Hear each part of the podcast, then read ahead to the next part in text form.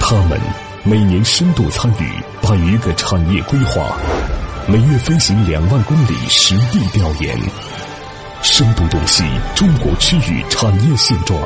全球化视野发现产业发展热点，创新中国，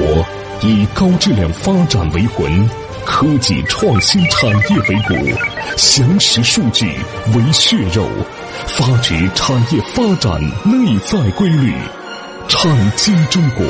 与趋势同行。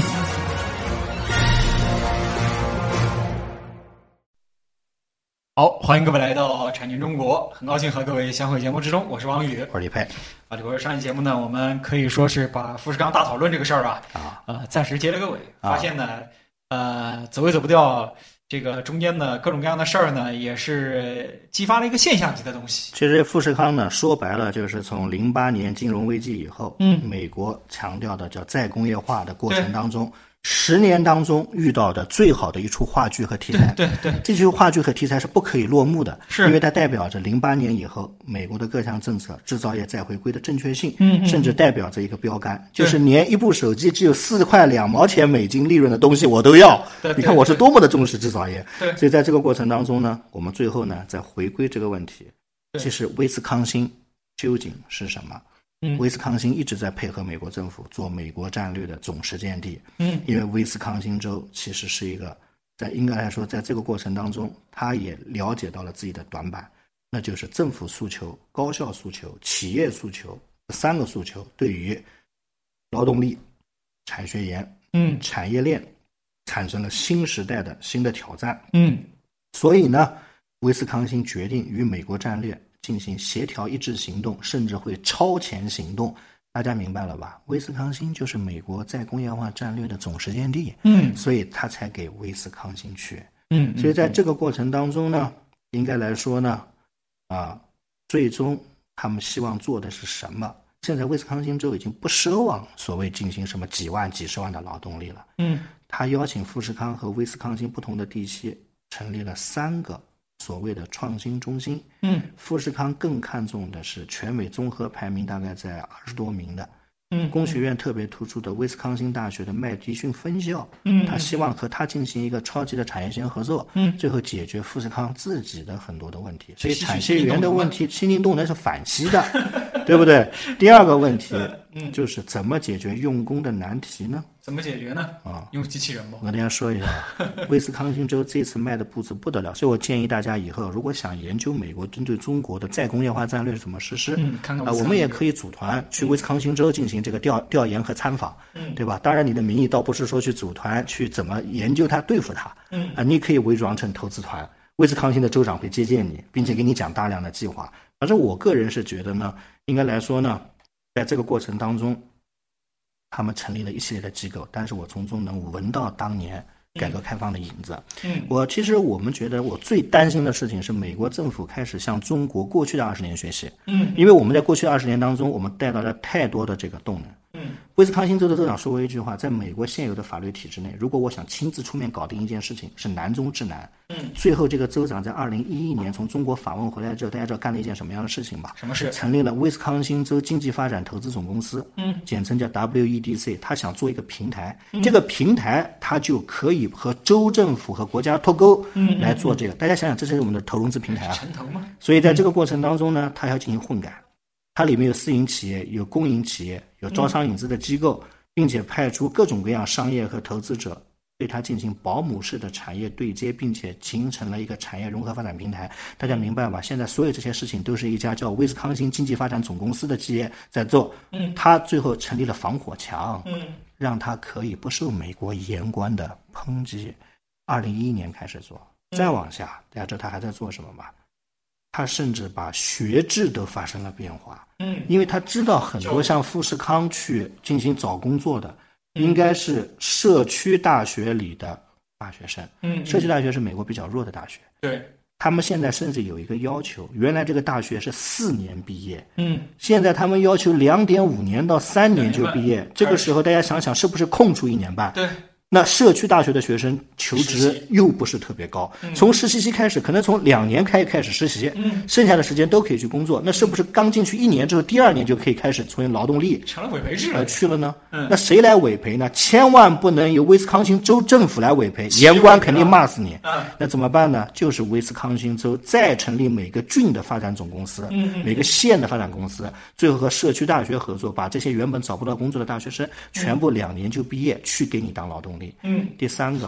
在这个过程当中还有什么问题？复员老兵。复员老兵，美国每年回国的复员老兵是很多的。对复员老兵怎么办？找不到工作，很多在酒吧或者在做一些很低端的工作，叫做复员老兵一站式培训计划。威斯康星出钱给他进行补贴以后，让他保证他能拿到五万四千美金左右一年的这个所谓的计划。所以棘手一起抓的时候呢，嗯，它也并不是我们讲的，就一万三一定是遥遥无期的。嗯所以大家呢也不要光在这里啊，我们讲的就看他的笑话或者怎么样嗯，他们也他想也办在法解做决。但是你有没有想过，如果没有这个富士康这一竿子的鲶鱼去，当地政府会想到这些事儿吗？不会。嗯对但是如果当地政府以后这些东西在美国各个州推推广广，那威斯康星就算不投资，是不是美国也赚了？因为啊他终于研究出一个模式，叫威斯康星模式吧。对，所以在这个过程当中，最后会形成了这样的一个概念。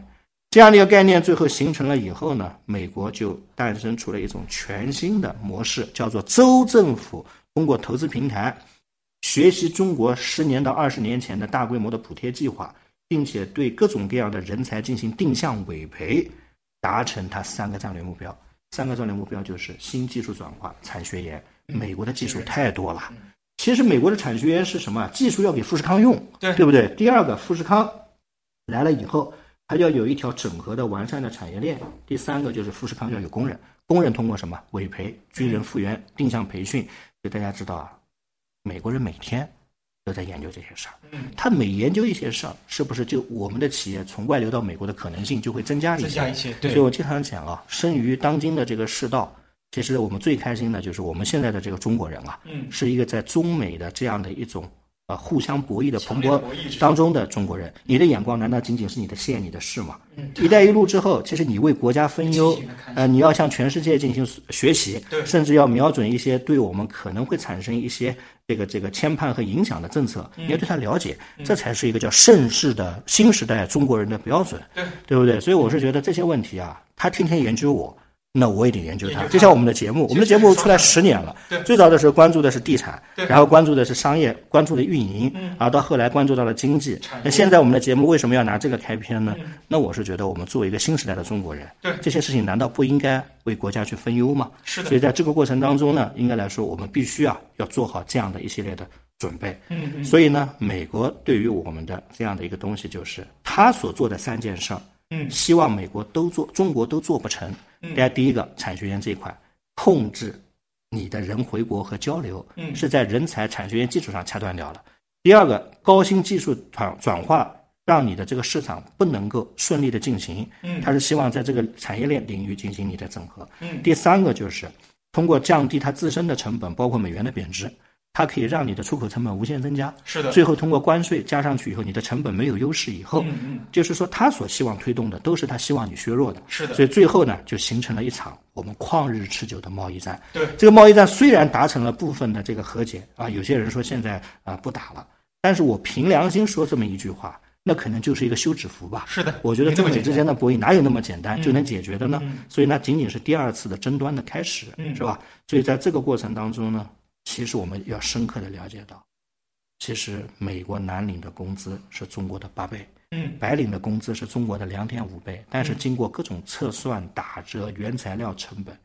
相差真的不大，但是也并没有波士顿说的那么夸张。嗯所以在这个过程当中啊，我们也就要明白一个优势，这个优势就是中国未来的优势不是劳动力优势，也不是成本优势，而是产业链的优势。什么态度？因为我自己在这里做了这么多年的产业，我有很强大的这个产业链。对，第三个呢，就是我们认为，不要认为美国在制造业领域是没有机会的。虽然制造业美国一直在下滑，但是其实美国制造业的在局部的优势反而是变得更加明显的。啊，所以在这个过程当中呢，我们是觉得也不能低估我们的对手对美国在这个领域里的决心嗯，因为这次通过这个威斯康星州这件事情啊，我们能深刻感觉到，美国现在开始已经在学习二十年前的中国的什么总实验田啊、嗯总窗口啊，甚至不拘一格招商啊政策就是这样的政策，所以我是能明明显的感觉到。他们现在开始回归到对这种一种就是全新的学习姿态因为。我们经常讲，一个人放低身的对阶段，就是他要起飞的开始。是啊，其所以实仔细看看，美国这个国家，它其实长期以来都是一个学习轮回、再学习的过程。嗯，其实看看它当年，它就是学习日本的汽车啊，包括后期的这个整个的工业、整个产业的调整啊、格局的调整啊，对，它就在这方面做的事儿挺多的。，对，那所以很多人经常跟我们开玩笑啊说，你说的铁锈地带是什么呢？通常两所以就是那个五个州。嗯我来说呀，威斯康星刚才说过了，嗯，密西根州大家可能知道，伊利诺伊州、嗯俄亥俄州和印第安纳州，嗯这几个州呢是美国的老的传统的这个制造业基地。大家不要认为他们很穷啊，只是人家做制造业，他们原来的工业水准是不得了的。对所以在这个过程当中呢，它有很良好的劳动力和产业链的基础，只是在近二十年呢，呃它发生了一些变化。嗯你把它理解为山东就行了。嗯啊，并不是山东不好，而是现在搞互联网之后，他们不知道该怎么搞了。对但是假以时日，他们以前呢有大量的储备的能力嗯啊，在这个地方。所以呢，第二个问题就是，很多的这个威斯康星州的企业到现在还是挺有名气的。威斯康星州的州长经常讲。三十年前他们去了中国，现在是把他们请回来的时候了。嗯威斯康星有哪些企业大家知道吗？这个我们在待会儿中途片花之后来和大家说说威斯康星州究竟有哪些大家耳熟能详的企业。嗯，中途说一下节目的微信号和这个节目的播出平台。微信号呢是蓝海五八八九八一，蓝色的蓝，大海的海的中文字的拼音 L A N H A I 五八八九八一。嗯，呃上呃这个播出平台呢是上传喜马拉雅平台和知识星球平台，大家可以在这两个平台呢直接搜搜索这个呃。呃，产经中国四个字就能找到节目，产业的产，经济的经。我是王宇，我李飞，片花之后，欢迎各位继续来到产经中国，待会儿见。待会儿见。他们深度参与百个产业规划，每月飞行两万公里实地调研，深度洞悉中国区域产业现状，全球化视野，发现产业发展热点。产经中国以高质量发展为魂，科技创新产业为骨，详实数据为血肉，发掘产业发展内在规律。产经中国与趋势同行。好，片完之后，欢迎各位继续来到产经中国，我是王宇。我是李飞。啊，李博刚才说到了，其实威斯康星州它原来也是老的制造业发家的这么一个州。啊，对啊，，其实美国当年制造业厉害的时候，那都是那都是七八十年前的事儿了，嗯啊，不知道哪年的事儿了。所以呢，就是我们也不能够说是忘却历史，就是觉得它好像现在不行了，不是这么回事儿。呃，看看它究竟还有哪些这个知名的品牌。嗯嗯。你比如说这个，我们刚才讲啊，说这个有这个叫 A.O. 史密斯热啊水器，啊啊啊！是吧？人家家里可能都在用，我们每个家庭里其实要么是 A.O. 史密斯对对，对要么就日本能绿，是吧？对呃，对对对吧？这两家呢是打得不亦乐乎，是吧？啊，都是这个什么樱花热水器，反正就这些嘛，嗯是吧？第二个大家可能听说过一家著名的企业江生自控，嗯啊，江生自控是一个很著名的企业，嗯是吧？还有包括我们讲罗克威尔自动化，嗯啊，包括我们讲的什么科勒的这个龙头，嗯嗯啊，大家可能听说过这样的一系列的都是制造业嘛呃经企典的企业，对吧？包括著名的美国家庭呃联合保险集团，嗯啊，包括这个哈雷戴维斯啊，包括我们讲的科尔士百货等等，其实这些企业呢，都是那边比较经典的一系列的公司。嗯，啊，这个州呢，其实主要就是制造业加这个零售，然嗯后呢，还有一些采矿、能源和天然气。所以在这个过程当中呢，跟大家说一下，其实这个州人口也不多，嗯啊，能有这么多的企业呢，其实也是挺不容易的了。对所以大家也不要把它认为呢，就是一个好像很水的这种感觉啊。这时候我们也是自谦啊，有的时候不能不能自谦过了，是吧？啊啊是吧？所以这个过程当中啊，啊，这些企业其实都都都都是存在的，是吧？所以都是存在的过程当中呢，应该来说呢，呃，其实像这样的一些企业，其实美国呢，它应该来说是这个比比皆是的，是吧？啊，这是一些概念。而且这个州呢，到现在为止，制造业要占到整个经济比重大概百分之二十多，应该来说也是一个很了不起的这样的一种这个状况。而且现在制造业为主的州，经济都挺强劲的，大家知道为什么吧？制造业回归了，有补贴，嗯，那能产生各种各样的新的动能，对不对，这是我们讲。那再往下呢，我们就时间关系啊，不多说啊。嗯那这个密西根州是吧？嗯很多人说密西根州，说来说去说密西根湖五大湖区五大湖区，嗯五大湖高中地理就开始讲是吧？嗯嗯哎，密西根州呢，往往没有一个城市著名，就是底特律。嗯嗯嗯底特律是密西根州最大的城市，美国百分之八十和汽车有关的研发、生产、通用都在里边，所以大家记住啊、你说密西根州落后了，人家就回你一句啊、美国所有的汽车都在那儿，人口也不多，所以呢，有的时候你也不能听我们的对手过分自谦，他哪里汽车全倒闭了，嗯，他们有这他样，哪里完全不生产吗？也有这样布局。呃，对不对？所以在这个过程当中，你要记住一点，他的这方面其实也有很多的东西。嗯很多人说你们节目当中曾经说过，啊、德国人拿百分之四十来研究汽车，那美国人不看重百分之八。但是我问你一个问题啊，嗯他生产的汽车类型又不一样，对嗯不对？在这个过程当中，你也不能说他就没有了，是不是？啊，同样道理，包括伊利诺伊、俄亥俄，包括印第安纳，其实他们都有很强大的制造业的基础。所以跟对大家说一下，这五个州就承担了承载产业。溢出的这种可能性。嗯而且嗯这些州呢，他们现在自己求贤若渴，把自己生态身段儿放的特压别低低，嗯特别低的目的就是为了获取未来的起跳的这种可能性，是吧？嗯嗯嗯，啊，所以这是我们讲的这样的一个问题。所以在这个过程当中呢，其实我们说完他们之后啊，嗯，我们的对手也经常研究我们的问题。当然了，互相研究是吧？嗯，他说了这么一句话，也不是成本的事儿。 现在大家都把成本扔旁边，你知道为什么吗？靠成本混，那都是开源的问题。嗯嗯啊，对不对？节流的问题呃，节流的问题呃节流算个屁，是吧？所以在这个过程当中怎么办呢？嗯所以在这过程当中有些问题，比如说我们的这个法律法规的有些可能不太够健全，嗯比如说在软性的行业，我们有一些企企业的一些税负，总体而言有一些调整的空间，嗯嗯，对？吧？我们可能在一些产业链的透明度方面，是不是还有一些需要补强和透呃这个欠缺的地方？对，尤其是我们的房价的问题。嗯我实话实讲啊， 我们这个房价的问题是最影响实体经济的。对，我就问你啊，一个厂房占地三百亩，嗯，拆了以后，这三百亩的土地很可能在一线城市就是三十个亿，对盖成房子变成一百个亿，然后算笔账，我这个企业三百亩的企业一年的利润才一千万，嗯就算算看，把它拆了吧。跟大家说一下啊，如果真的想转型啊，房地产是最万恶的这样的一种这个这个制度，你知道为什么吧？嗯这种制度一旦产生，它会让任何人觉得做任何产业都没有意义。嗯而且这种高房价的推动之下，还何其了得。嗯所以我倒觉得啊，如果哪一天我们的厂房在这里，政府说不拆了，嗯嗯厂房在这里，我们就好好把内容做好对，给他十年时间，希望这个厂以后转型升级成功，至少这个厂有一千个人在就业。嗯人口导入啊，我经常讲叫人口聚集，有的时候也会算一些歪账，嗯，说这个地方六十万方的房子，一个人四十方可以来一万五千人是吧？嗯，这一万五千人住在这儿，还是真的是在你这里生产劳动这工？作你把这个问题想清楚是吧对？对。所以呢，算账的时候也不能算一个偏最账。后这种算法算出来全是鬼城啊！对就是你没有产业导入，所以在这个过程当中呢，包括一些对于问题认知理解的再细化，嗯啊，包括一些软环境方面的因素，其实呢，它也在影响我们的啊国际市场竞争力，是吧？是的，是的，所以呢，在这个过程当中呢，我觉得中美之间是什么呢？美国已经迈出了学习我们的第一步，招商引资局、城投公司都成立了，嗯对啊嗯是吧？还知道补贴百分之四十。那我们呢，其实也可以学学他们的一些经验。我倒觉得这个世界越往后发展越有趣儿，有趣在哪里呢？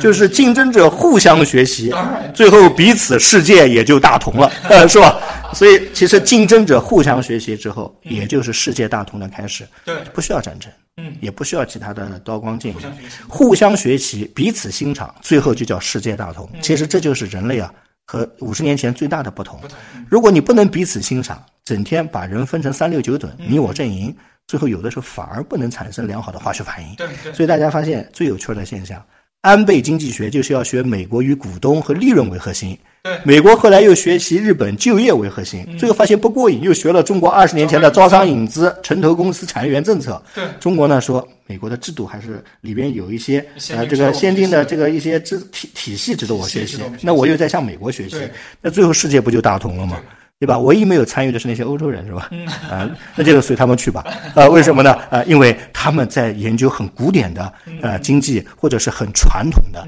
啊制造业领域。因为这个世界的经济中心呢，也以大西洋领域转变到啊，太平洋领域了了。啊，所以呢，我们说这样一个不能都不能说节目啊，说了个段子是吧？ 啊，新新春之前或者期间的段子，呃，以这个特朗普见郭台铭，嗯呃，这个段子为折子，啊，我们呢引申出了一系列的小样板戏，嗯是吧？这样板戏里面呢有各种各样产略振兴的，包括怎么招商引资美国的政策，说来呢就博你一笑，为什嗯么呢？因为大家是呃呃，我们的节目的宗旨啊，就听完这个段子以后呢，你嗯要要对美国更了解， 对这个美国的在制造业再了解，关键还是要回归到我们的。中国的啊、呃、自己的呃这个科创产业或者体系里面去对，对最后呢做到一个融会贯通，目的只有一个世界大同，嗯别人家的经验要拿来用。最后，不管您是一个企业的企业家嗯啊，还是一个创业者，或者是主政一方的大员。我们都觉得呢，任何事情啊，彼此万物共通，嗯你都能得到里面你想要的东西啊，这就是我们节目的一个宗旨万物互啊联的啊，真谛。嗯，好，